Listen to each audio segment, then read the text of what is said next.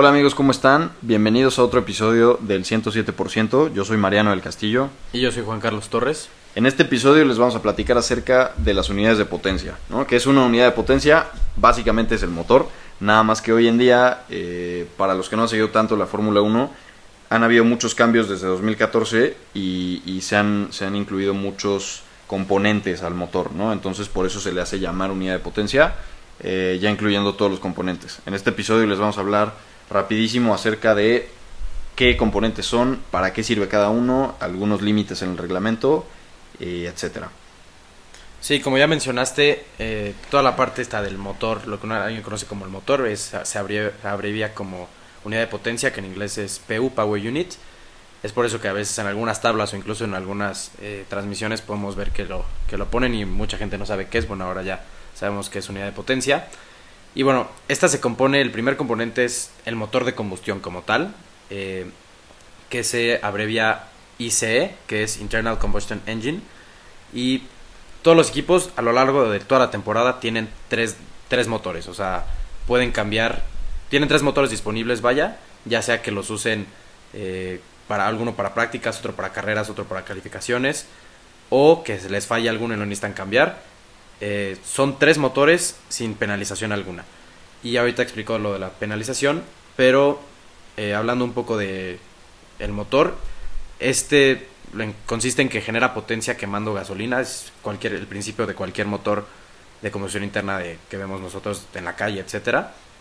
Y actualmente es un motor V6 de 1.6 litros.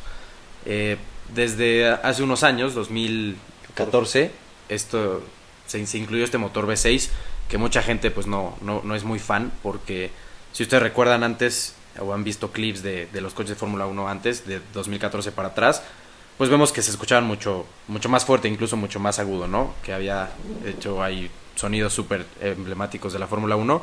Esto era porque a veces, eh, más bien antes había motores B12, había motores B10 o B8, ¿no? De hecho, si recuerdan, el, en 2013, los, cuando ganó Sebastián Vettel el Campeonato del Mundo, esos coches eran B8 y pues sonaban, para mí ha sido uno de los mejores sonidos de la Fórmula 1. O por ejemplo el Renault de Fernando Alonso de 2004, B10, que también es un sonido excepcional. Pero bueno, lo que hace es este motor es que pues, al ser V6 tiene obviamente menos cilindros y son turbo. Entonces el turbo tiene sus ventajas, pero una de sus desventajas es que reduce el sonido comparado con los coches naturalmente aspirados, ya que pues este agarra el aire, el, todas las emisiones que, que normalmente saldrían directo al escape, pues las usa para, para la turbina, ¿no? Y bueno, pasando otra vez a las, a las reglas que, mencioné que tienen tres motores los, los equipos, a la hora que tú pasas a, usas un cuarto motor, ya hay una penalización. Que esta penalización es de 10 lugares en la parrilla. Y en caso de que necesites un quinto motor, ya a partir del después del cuarto, todos los motores que utilices es una penalización de 5 lugares en la parrilla, ¿no? Claro. Sí, esta, esta, estas penalizaciones se aplican para todos los componentes de, del, de la unidad de potencia. Eh, obviamente no significa que, la Fórmula 1 te dice, ah, pues sabes que ya llegaste a tu tercer motor, ya no puedes montar otro, ¿no? Porque no funciona así. De hecho, Fernando Alonso en el Gran Premio de España ya lleva cuatro motores, ¿no? Entonces, eh, justamente pues tienen penalizaciones. Cada, cada componente tiene un, un límite de piezas diferente, pero eh, las penalizaciones son iguales para todas. Ahora, yéndonos a la siguiente parte, tenemos eh, el, generador de energía cinética, ¿no? que es el MGUK, en inglés Motor Generator Unit Kinetic. ¿Esto qué hace? Básicamente, como, como tenemos, como los motores son V6, pero son híbridos, o sea, tienen un, una propulsión eléctrica, eh, lo que hace el MGUK es que transmite la energía de las, de las baterías al motor y genera, o sea, esto, esto para, para dar potencia, ¿no? O sea, se, pasa la energía que está almacenada en la batería al motor y genera un extra de potencia, pero pues lógicamente esa energía se acaba, ¿no? Entonces, para que no se acabe eh, a lo largo de una carrera o de una sesión larga, eh, se genera energía cada vez que, los coches frenan, ¿no? Entonces, eh, esto, esto se genera por la fricción y el calor de los frenos, que están en rangos de temperaturas de 500 a 1000 grados centígrados durante toda la carrera. Entonces, pues esto les permite recargar la batería. También pueden usar un, modo de despliegue de la energía que no sea tan agresivo, que no, que no consuma tanto la batería para tandas más largas. Lógicamente en, vueltas de calificación pues sí se usa más potencia, ¿no? Pero pues es un extra que ayuda mucho a, que el coche vaya así de rápido. Eh, porque pues estamos hablando de que es un motor muy chiquito, ¿no? Un, motor V6 de 1.6 litros. Eh, no tiene nada que ver con los motores 3 litros de antes que eran V10, por ejemplo, ¿no? Eh, pero bueno, otro, otro generador de energía que hay aparte del MGUK es el MGUH, que es exactamente lo mismo, solo que con calor.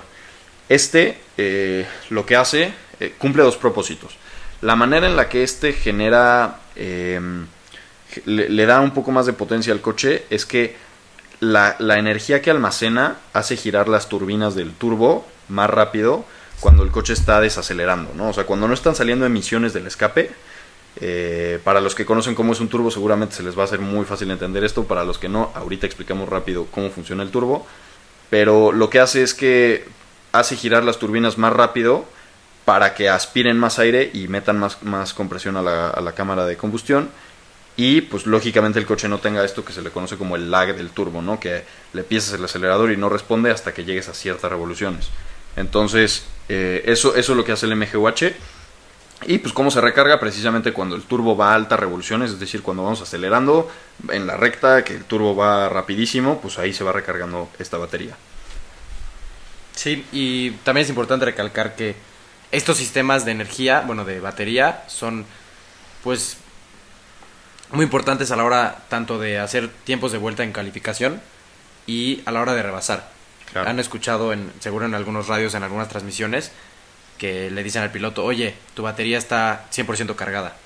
¿Esto qué significa? Que tienen estos sistemas de batería eh, completamente cargados y los pueden desplegar en una vuelta y esto les ayuda pues a que los rebases sea mucho más mucho más fácil, ¿no? Rebasar sea, más fácil y más rápido.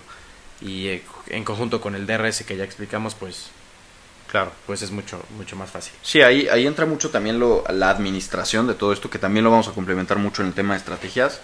Eh, algo muy importante que me faltó agregar es el límite de, de, MGUH y de MGUK que se pueden ocupar eh, en todo el año y son tres por cada uno, ¿no?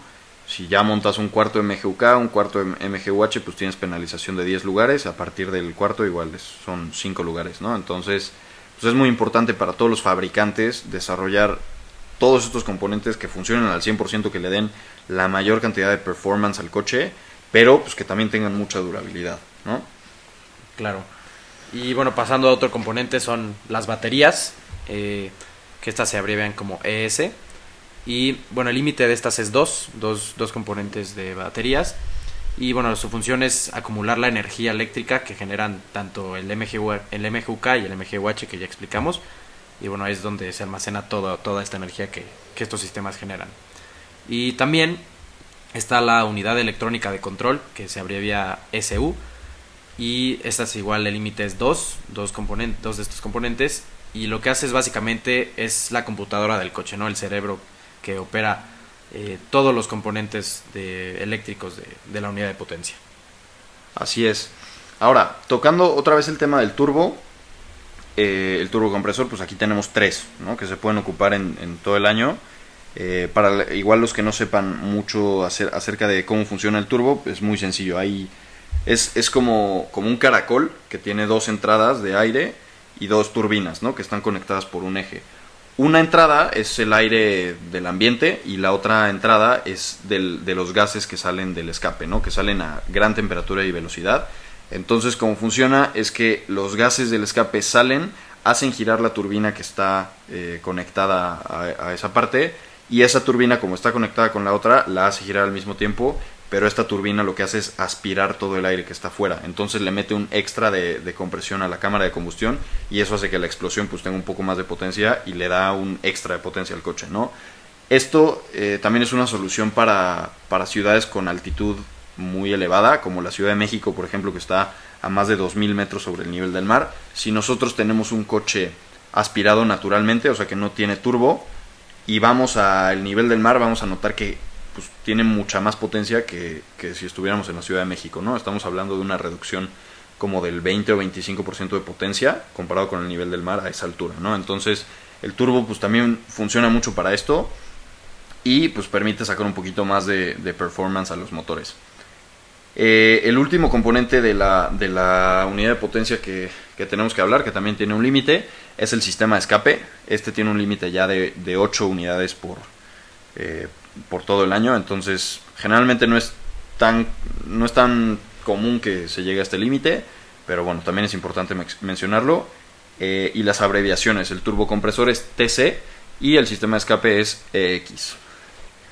Y bueno, pasando a la caja de cambios, bueno, esta es la transmisión del coche, hay que recordar que los Fórmula 1 son, eh, unos, son coches secuenciales, que básicamente es, el cambio es en las paletas del volante y no necesitan clutch. El clutch solamente lo utilizan para, para las salidas y bueno, después de eso nada más es la paleta hacia arriba y hacia abajo, ¿no?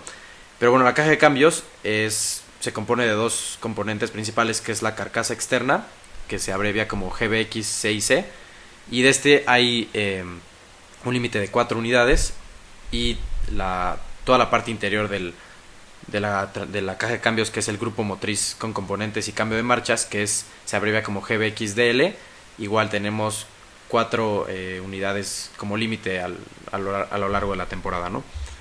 Sí, así es como dices Juan Carlos, eh, justamente este, es el tema de la caja de cambios que también es importante, también hay un límite ahí, todo esto conforma eh, por así decirlo, el, tren motriz del coche. Eh, y pues es algo, es algo muy importante, ¿no? Como, como decíamos hace rato, Fernando Alonso ya, ya está penalizando eh, por los cambios en su unidad de potencia, cosas que tal vez no son culpa del piloto, pero pues sí llegan a afectar muchísimo, que pueden hacer incluso perder campeonatos, ¿no? Por el hecho de, no desarrollar un motor eh, que sea tan eficiente como le pasó a Ferrari en 2017, por ejemplo, que, empezaron a penalizar al final y pues ya le fue imposible ganar el campeonato a, Sebastián Vettel. Eh, pero bueno, es, es, un tema un poco complejo, pero intentamos digerirlo lo más posible para que, para que tú que igual no sabes tanto de este tema, pues lo puedas entender al 100%. De todas formas, si te quedas con dudas, si te gustaría saber un poquito más, tienes algún comentario, sugerencia, Después de escuchar este capítulo, pues te invitamos a que nos, nos contactes por medio de nuestras redes sociales. Eh, a mí me puedes encontrar como arroba Mariano del Castillo en Instagram. Y a mí, a mí me pueden encontrar como arroba jc-torres10, igual en Instagram. Y directamente la página del podcast la pueden encontrar como arroba el 107- eh, en Instagram también. Y bueno, esperamos que, que, hayan entendido un poco. Sabemos que es un tema un poco complicado.